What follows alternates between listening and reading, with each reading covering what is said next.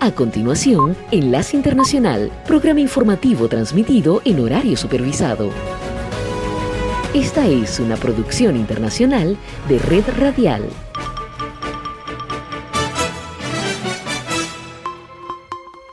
Hoy es martes y aquí comienza Enlace Internacional.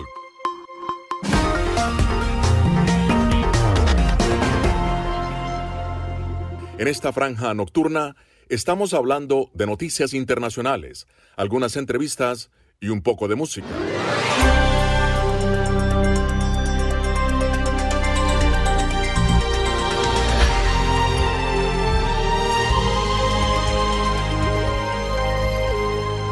Enlace Internacional.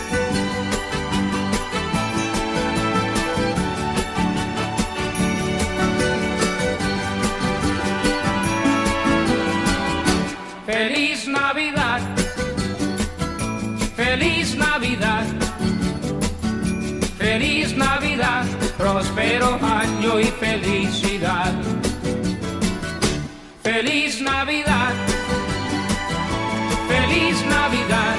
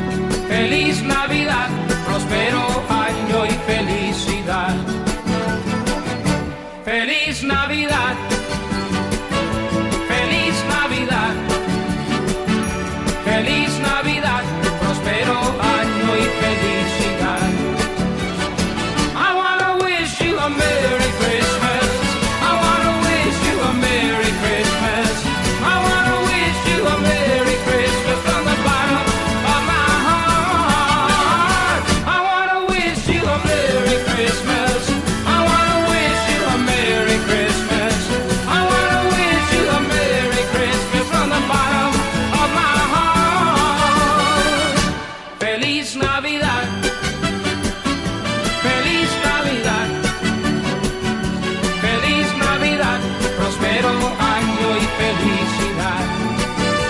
Resumen de noticias para hoy. La Organización Mundial de la Salud OMS alertó de que los riesgos globales que plantea la variante Omicron son muy altos, por lo que pidió a todos los gobiernos acelerar la vacunación contra la COVID y reforzar las medidas de vigilancia ante posibles brotes de este derivado del coronavirus. Los Centros para el Control y la Prevención de Enfermedades de Estados Unidos CDC ampliaron su recomendación de vacunas de refuerzo contra la COVID-19 para todos los adultos a medida que se identifica la presencia de la nueva variante Omicron del coronavirus en más países.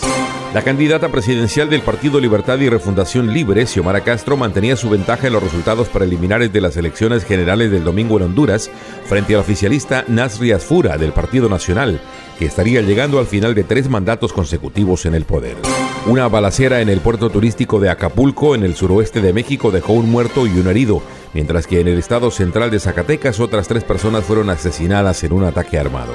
El Tribunal Supremo de Justicia de Venezuela ordenó que las elecciones regionales en Barinas, cuna del fallecido Hugo Chávez, se repitan el próximo 9 de enero, luego que los comicios del 21 de noviembre arrojaran un ajustado resultado entre el chavismo y la oposición.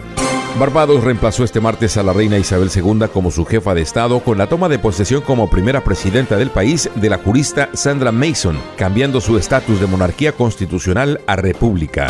Los combatientes talibanes han ejecutado de forma extrajudicial o han hecho desaparecer por la fuerza a más de 100 ex policías y agentes de inteligencia desde su llegada al poder en Afganistán, denunció el grupo de defensa de los derechos humanos Human Rights Watch. La Organización para la Prohibición de las Armas Químicas OPAC pidió en La Haya, Holanda, más transparencia a Rusia y a Siria en relación con el supuesto uso de armas con propiedades tóxicas. Esta fue la vuelta al mundo en 120 segundos. Enlace Internacional. Don't want a lot for Christmas. There's just one thing I need. I don't care about those presents underneath the Christmas tree. Just want you for my own. More than you could ever know. Make my wish come true. You know that all I want for Christmas is you.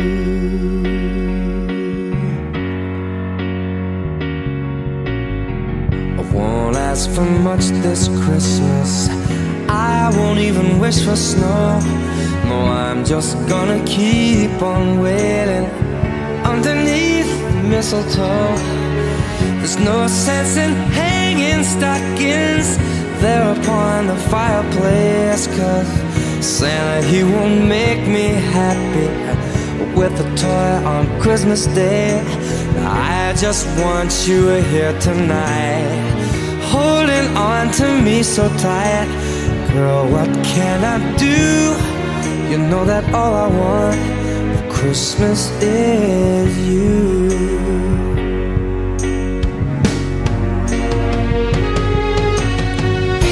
And all the lights are shining so brightly everywhere.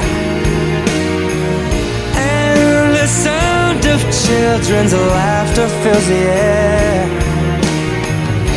And everyone is singing. Hear those sleigh bells ringing. Santa, won't you bring me the one I really love? Won't you please bring my baby to me? I don't want a lot for Christmas.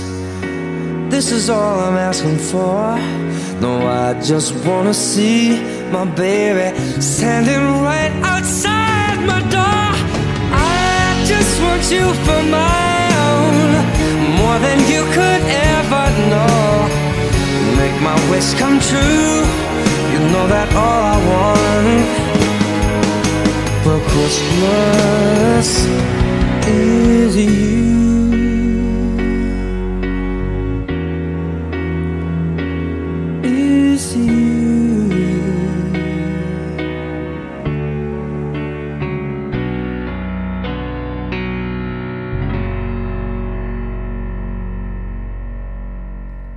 Enlace Internacional con Estados Unidos.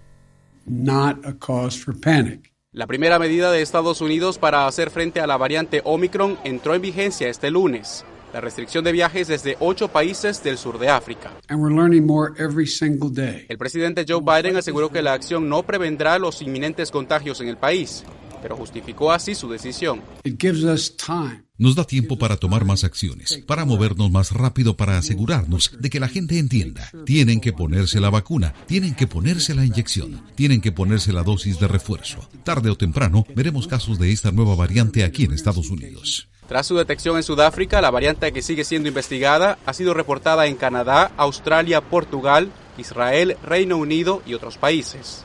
Brasil y otras naciones de la Unión Europea se han adelantado a restringir los viajes desde Sudáfrica, una acción que fue catalogada como injustificada por el presidente de ese país. Las farmacéuticas Pfizer y Moderna anunciaron que comenzaron a analizar la eventual necesidad de una vacuna de refuerzo, pero el equipo de expertos de la Casa Blanca considera que es probable que las vacunas existentes proporcionen cierto grado de protección. in the event, hopefully unlikely, En el caso, con suerte poco probable, de que se necesiten vacunas o refuerzos actualizados para responder a esta nueva variante, aceleraremos su desarrollo y despliegue con todas las herramientas disponibles. En dos semanas se estima que el equipo médico del mandatario tendrá una visión más clara sobre la peligrosidad de la nueva variante.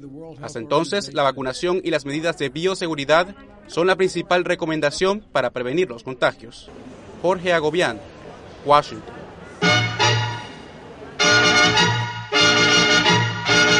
Enlace Internacional con la Música.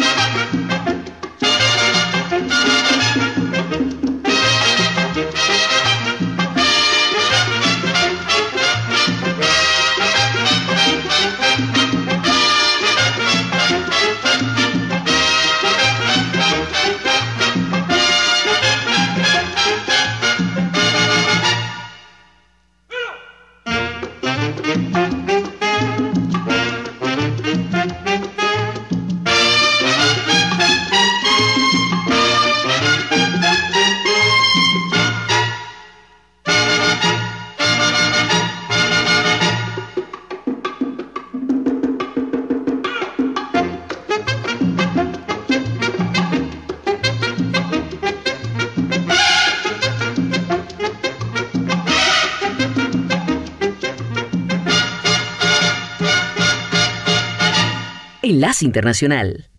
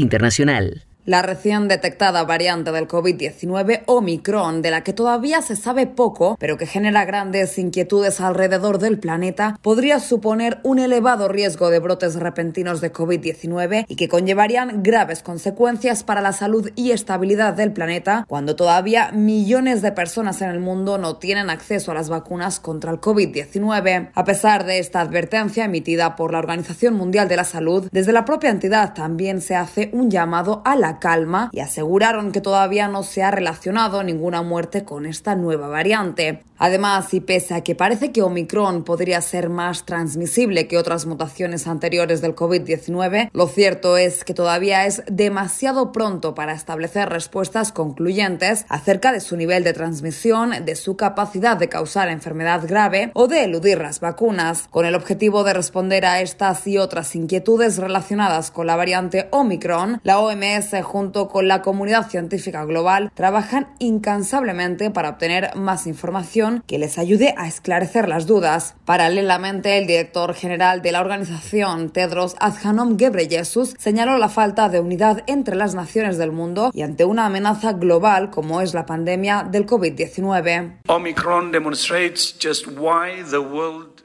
Omicron demuestra por qué el mundo necesita un nuevo acuerdo sobre pandemias. Nuestro sistema actual desincentiva a los países de alertar a otros sobre amenazas que inevitablemente aterrizarán en sus costas.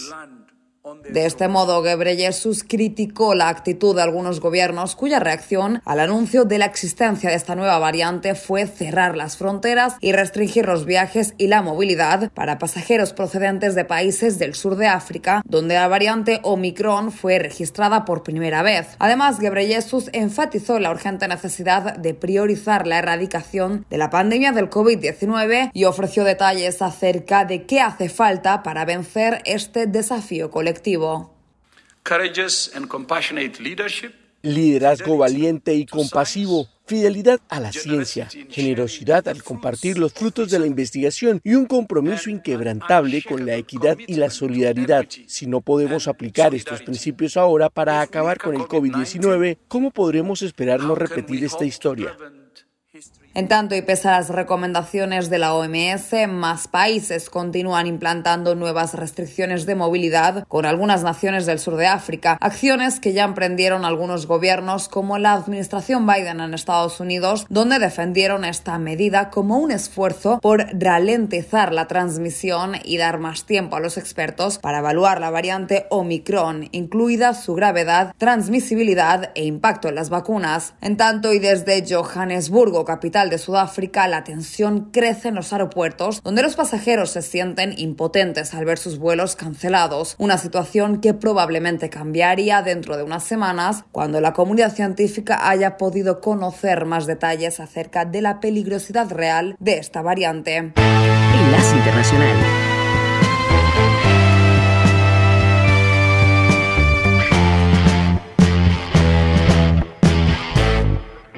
Qué triste fue decirnos adiós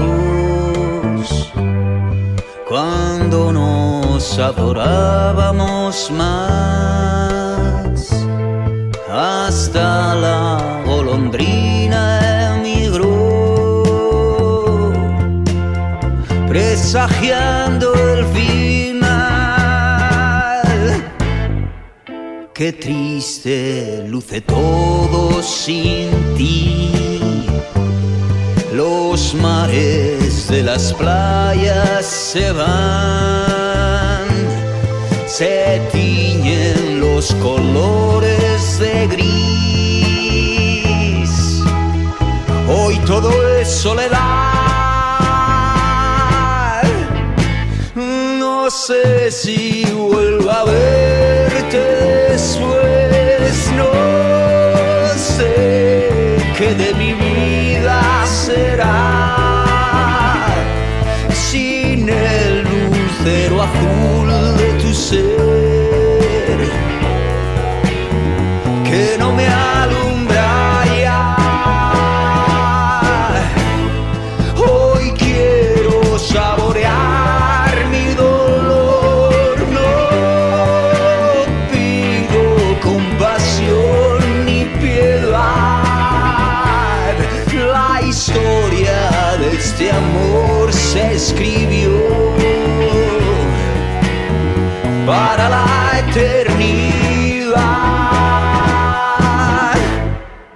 Qué triste todos dicen que soy, que siempre estoy hablando de ti.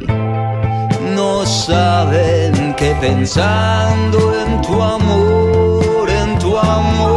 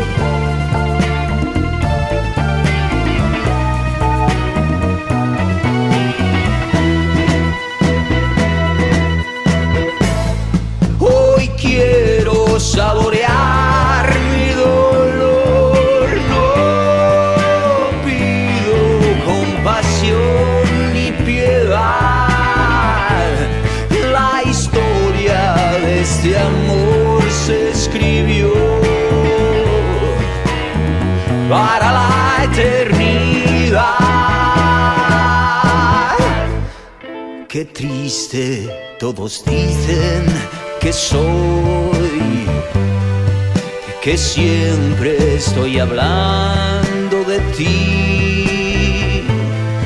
No saben que pensando en tu amor,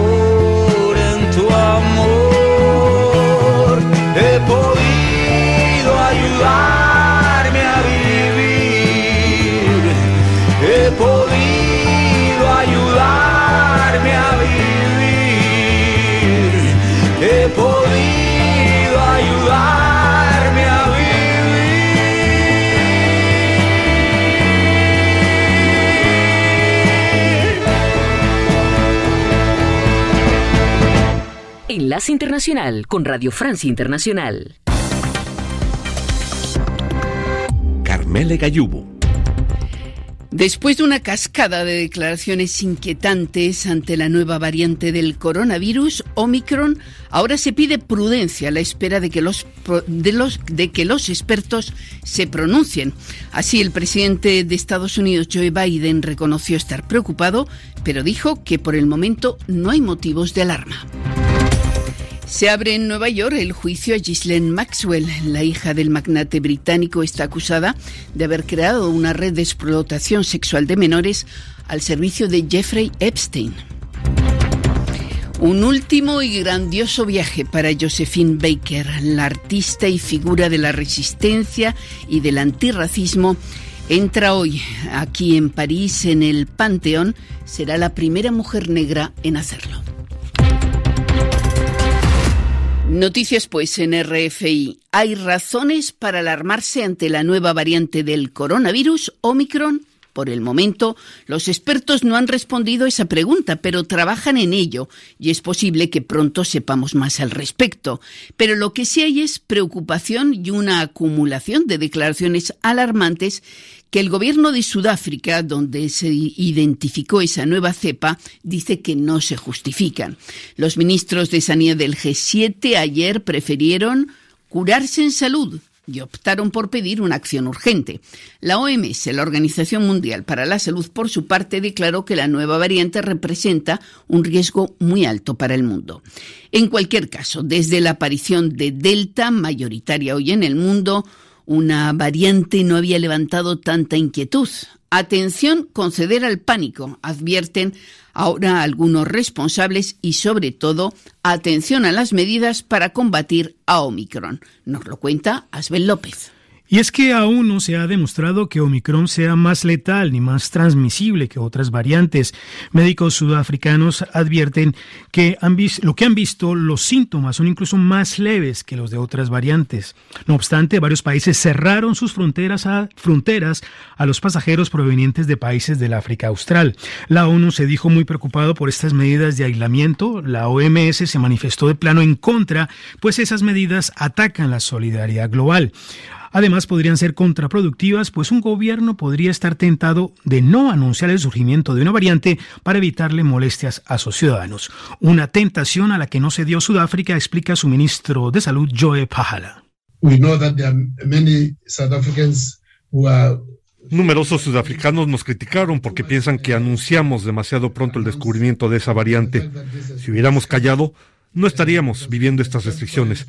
Pero esto no habría aportado nada bueno. No queremos darle a nuestra población una falsa idea de seguridad, como si lo hicieron otros responsables políticos. some of the world leaders have, have, have taken that kind of route. La lucha contra la pandemia es una carrera contra reloj y este tipo de medidas para algunos gobiernos permiten ganar tiempo contra el virus. Gracias, Asbel López. Y entre las consecuencias de la pandemia de coronavirus están los problemas económicos que enfrentan varias compañías aéreas afectadas por las restricciones de vuelo. Es el caso de la compañía LATAM, la más grande de Latinoamérica, que no ha logrado aún recuperarse. Este lunes sus acciones se desplomaron en la Bolsa de Santiago de Chile tras la presentación de un plan de reorganización de la empresa que está legalmente en quiebra desde 2020. Los detalles con Lucía Valentín. La TAM se ha visto muy afectada por la pandemia de coronavirus, como la mayoría de compañías aéreas mundiales. En 2020 se declaró en quiebra ante un tribunal de Nueva York y empezó su largo camino hacia la reestructuración de su multimillonaria deuda. Este lunes presentó un plan de reorganización que consiste en inyectar más de 8.000 millones de dólares al grupo mediante una combinación de capital fresco, bonos convertibles y deuda.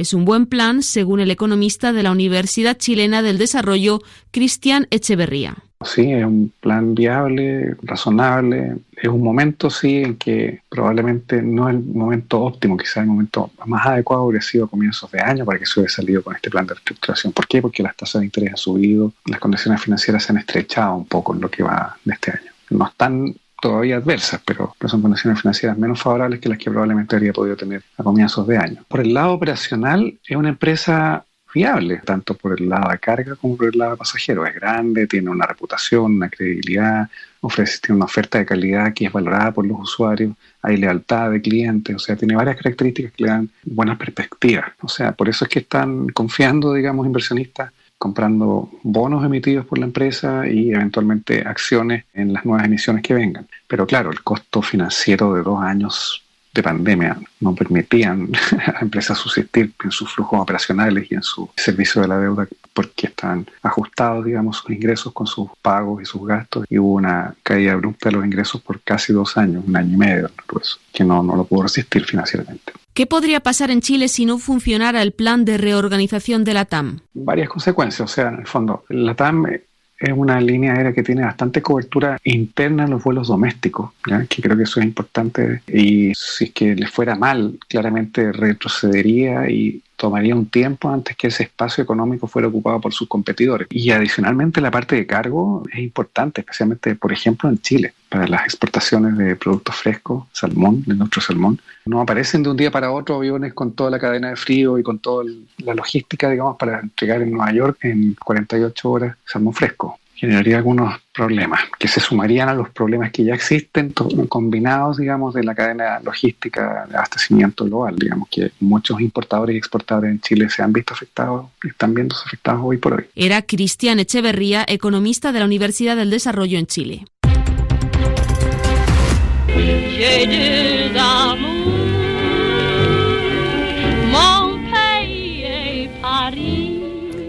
Josephine Baker, su voz y sus dos amores, su país y París.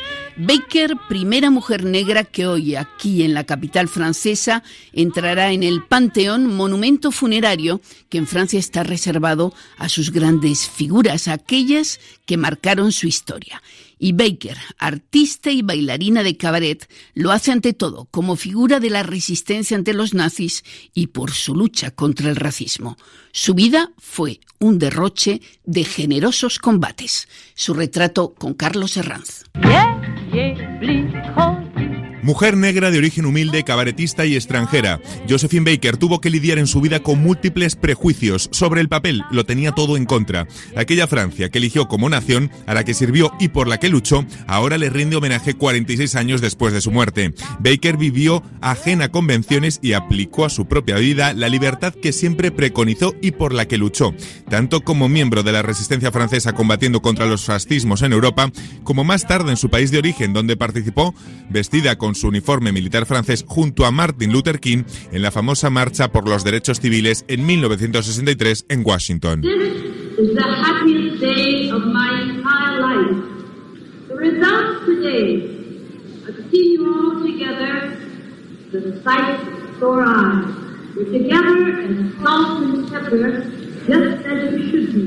Pero la ceremonia de entrada en el Panteón de Baker encierra una lectura política. A menos de cinco meses de las elecciones presidenciales en Francia, con múltiples crisis migratorias en distintos puntos de Europa y el auge de discursos de mano dura contra la inmigración, la panteonización de Baker, que por otra parte nadie se ha atrevido a criticar en voz alta, viene a recordarles a muchos que no hay una sola forma de ser francés y que Francia se ha enriquecido gracias a su diversidad.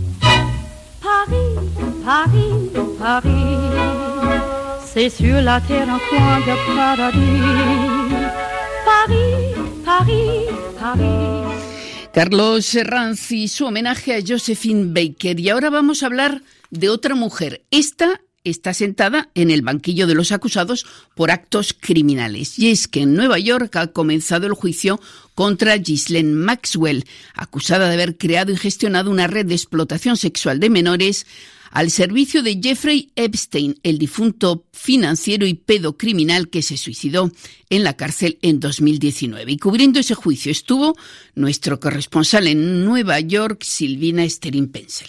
La Fiscalía describió a la acusada como una socia vital, necesaria y clave que proveía a Epstein una continua oferta de chicas, muchas menores de edad, para que el magnate y financista pudiera abusar sexualmente de ellas en sus múltiples propiedades en New York, Nuevo México, París y las Islas Vírgenes. En el juicio se aseguró que era Ghislaine Maxwell quien entablaba relaciones de supuesta amistad con las jóvenes, dándoles confianza, preguntándoles sobre sus vidas y anhelos, para después entregárselas a Epstein que le solicitaba le hiciesen masajes. En muchas ocasiones, se dijo en el juicio, la propia Maxwell participaba de esas sesiones que siempre terminaban en abuso. La defensa, en cambio, describió a Maxwell como una persona totalmente ajena a esos abusos y como un chivo expiatorio. La abogada Bobby Sternheim aseguró aseguró que Epstein era un benefactor y patrono de las artes que junto a su clienta, Maxwell, ayudaban a las jóvenes a financiar sus carreras en la música, la danza y las artes plásticas. También se encargó en estos argumentos iniciales de desacreditar a las cuatro mujeres que testificarán durante el juicio diciendo que únicamente persiguen un suculento incentivo económico. De ser encontrada culpable,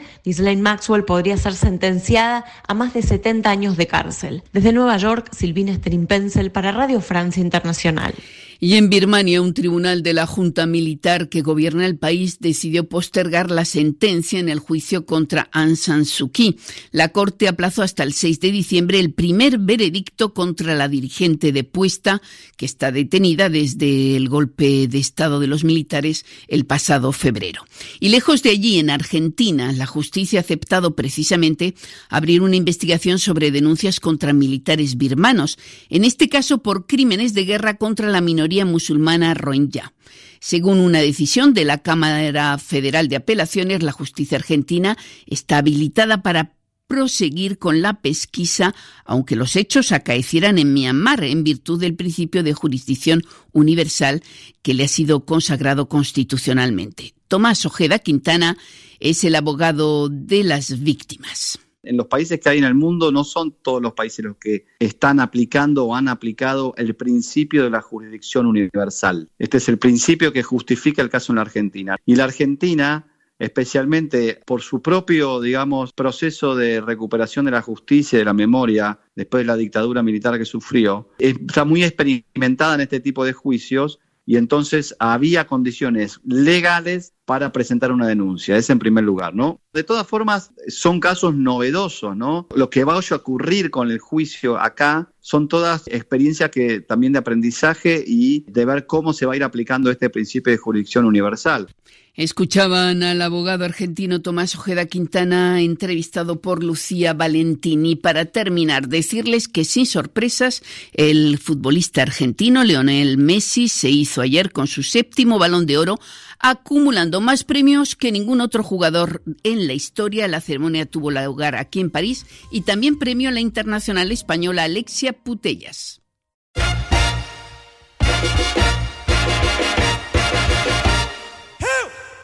En 1995, Gabriel García Márquez creó en Cartagena la Fundación para el Nuevo Periodismo Iberoamericano.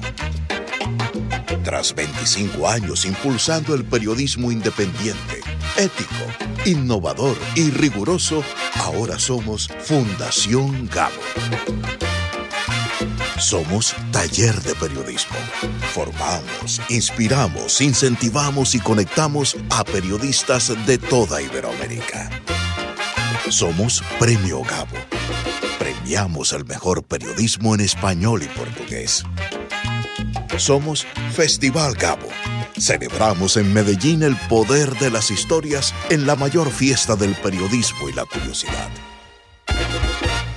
Somos Centro Gabo. A partir del legado de Gabo, promovemos proyectos de desarrollo social, cultural y educativo. Somos Fundación Gabo. Con camaradería y severidad desde el Caribe colombiano, promovemos un mejor periodismo, la creatividad y la memoria de nuestro fundador.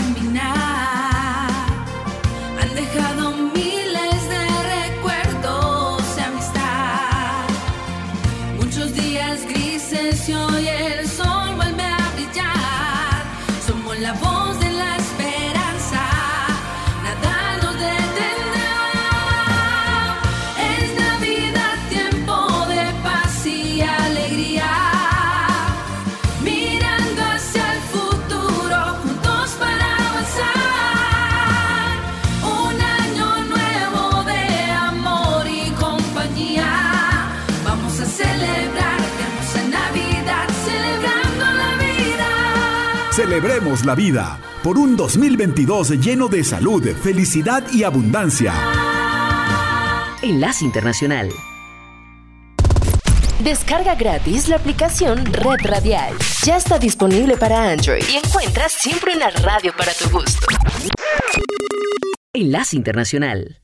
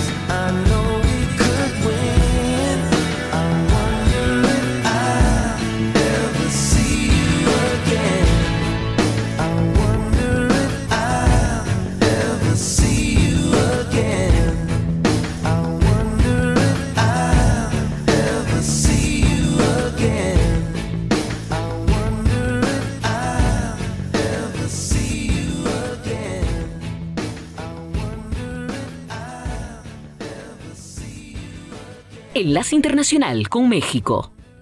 Alrededor de 10.000 migrantes, en su mayoría centroamericanos, se encuentran varados en Ciudad Juárez con la esperanza de alcanzar asilo en Estados Unidos. La nueva llegada de Omicron, la nueva variante del COVID, propició que de inmediato las autoridades en Ciudad Juárez reforzaran los programas de vacunación. Por una parte está bueno que los hayan este, apoyado en esto con la vacuna porque ahí estamos preocupados que no llevábamos ni una vacuna y esto es un problema para poder cruzar como migrantes que somos, ¿verdad? Pues contento, gracias a Dios, eh, contento, alegre, porque sí, primer, primer vez y, y sí, alegre porque en, nuestro país donde nosotros venimos no tenemos oportunidad y aquí para qué y gracias a Dios sí, contento. Como Rosa y Santos, aproximadamente 3.000 migrantes han sido vacunados en una jornada especial en Ciudad Juárez, ya que anteriormente habían quedado rezagados de los esfuerzos de inoculación tanto en México como en Estados Unidos. Los migrantes salieron de sus países de origen antes de que estuvieran disponibles las vacunas y han estado viajando o viviendo en albergues con el riesgo de ser contagiados. Y lo que preocupa a las autoridades es que llegan 300 personas más cada día. Los migrantes son movilizados a recibir la vacuna desde cuatro albergues oficiales donde actualmente esperan en Ciudad Juárez su cita con autoridades de migración en Estados Unidos. Enlace Internacional.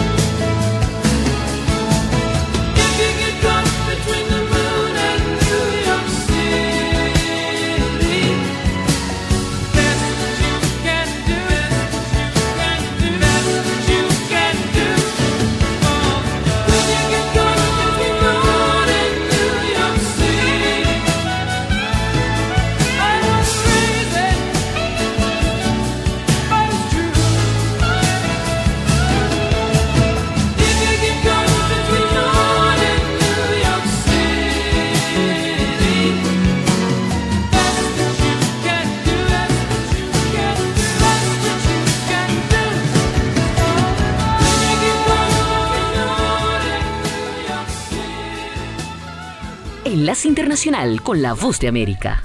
El cofundador de Twitter, Jack Dorsey, dejó su cargo de director general de la red social, informó la empresa. Él será sucedido por el actual director de tecnología, Parag Agrawal. Dorsey permanecerá en el consejo hasta que termine su periodo en 2022. Agrawal tiene el puesto actual desde 2017 y está en Twitter desde 2011. En una carta publicada en su cuenta de Twitter, Dorsey dijo que estaba, y citamos sus palabras, muy triste pero a la vez muy contento de irse de la empresa y que la decisión fue suya. Dorsey se ha enfrentado a varias distracciones como director general, empezando por el hecho de que también es fundador y director general de la empresa de pagos Square. Los críticos también se han quejado de que el acuerdo ha dividido su atención en detrimento de Twitter. Dorsey se convirtió en director general de Twitter en 2007, pero fue obligado a dejar el puesto al año siguiente, pero en 2015 lo retomó. En su carta de despedida dijo que, y citamos de nuevo, ha trabajado mucho para asegurar que su empresa pueda deslindarse de su fundación y fundadores y que enfocarse demasiado en si las empresas son dirigidas por sus fundadores es severamente limitante. Aunque Twitter tiene usuarios de alto perfil como políticos y celebridades y es la red predilecta de los periodistas, su base de usuarios está muy por debajo de viejos rivales como Facebook, YouTube y por otros más nuevos como TikTok. Apenas tiene poco más de 200 millones de usuarios activos al día, una métrica común en la industria. Twitter también anunció este lunes que un nuevo presidente del Consejo, Brett Taylor, reemplazará a su actual presidente Patrick Pichette, quien seguirá siendo miembro de la junta directiva. Taylor está en el Consejo de Twitter desde 2016 y es el presidente y director de operaciones de la empresa de software empresarial Salesforce. Tras el anuncio de la dimisión de Jack Dorsey, las acciones de Twitter subieron 5% y se ubicaron a 49 dólares con 47 centavos cada una. Leonardo Bonet, Voz de América, Washington. A continuación, un mensaje de servicio público de la Voz de América. Para evitar la propagación del coronavirus en casa, recuerde que solo toma unos minutos limpiar las superficies que más toca en su vivienda, manijas de las puertas, interruptores de la luz, lugares donde come, control remoto, entre otros. Esto por lo menos una vez al día. Este fue un aviso de servicio público de la Voz de América. La agrupación BTS está dando sus primeros conciertos en persona desde el inicio de la pandemia. El grupo de siete miembros de Corea del Sur celebró cuatro conciertos llamados Permission to Dance on Stage en el estadio Sophie en Inglewood, Los Ángeles. Los conciertos son los primeros de BTS desde 2019, cuando concluyeron su gira por América del Norte, Europa y Asia. La cantante británica Adele está en el primer lugar de las carteleras del Reino Unido con su nuevo álbum 30. La ganadora del Grammy estrenó su cuarto álbum de estudio la semana pasada. Se trata del mayor éxito de un álbum desde Divide de Ed Sheeran en 2017. La Official Charts Company de Gran Bretaña dio a conocer que 30 también fue el álbum más reproducido la semana pasada con 55 millones 700 mil reproducciones de sus 12 canciones.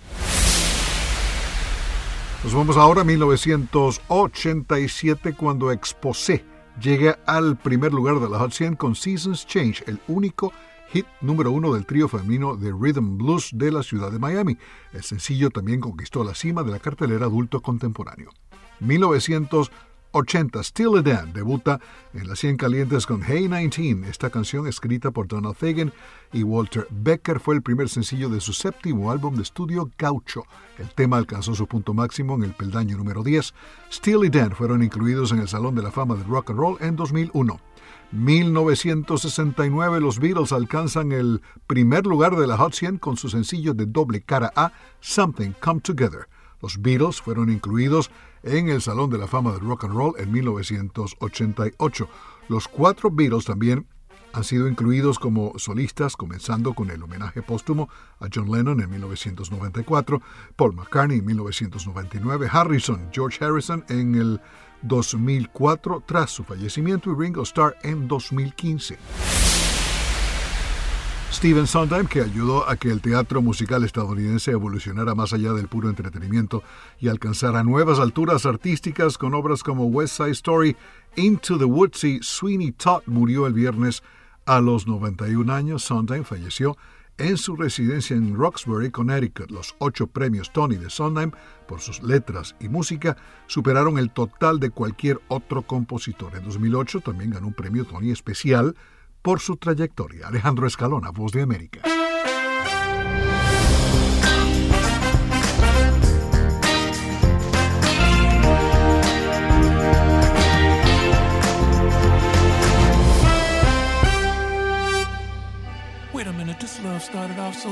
Enlace Internacional con la Música.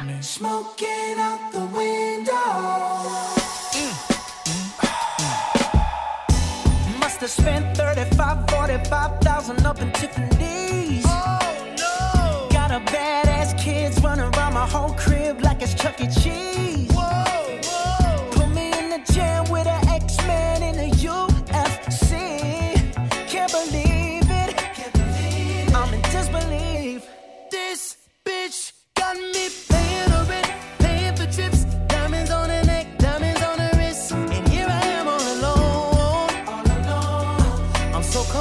So cold.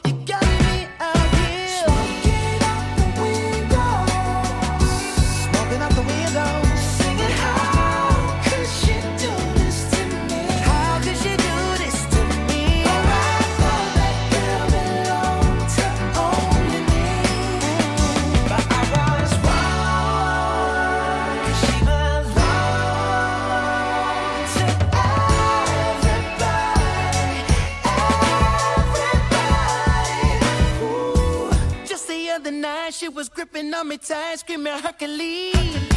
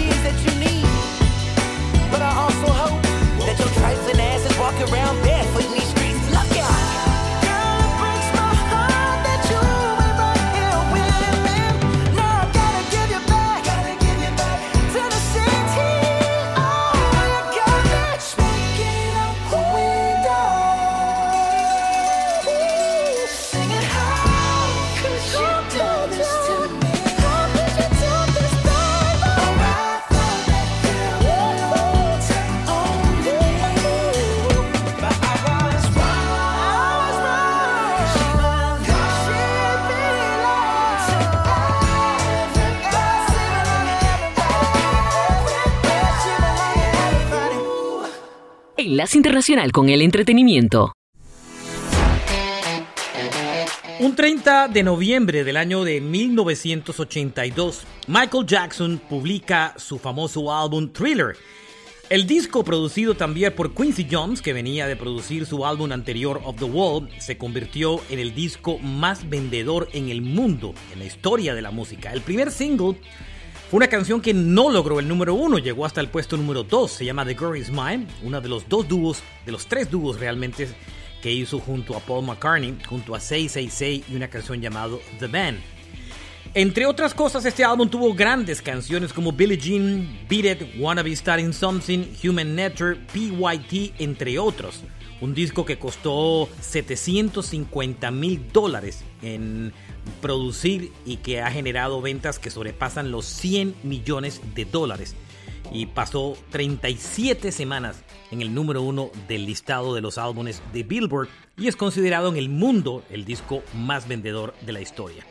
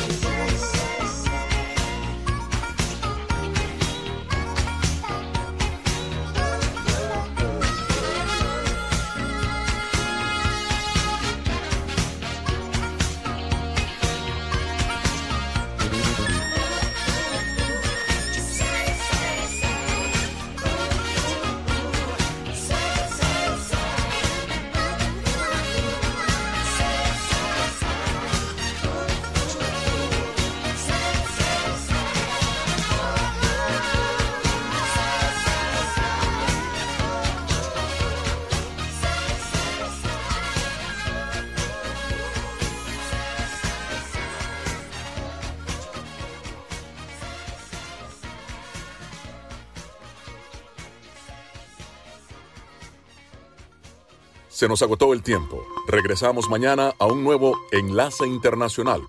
Gracias por su sintonía.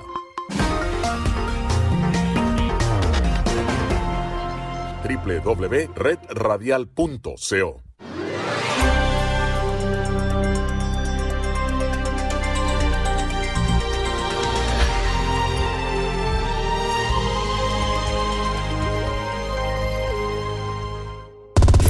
Descarga gratis la aplicación Red Radial. Ya está disponible para Android y encuentras siempre una radio para tu gusto.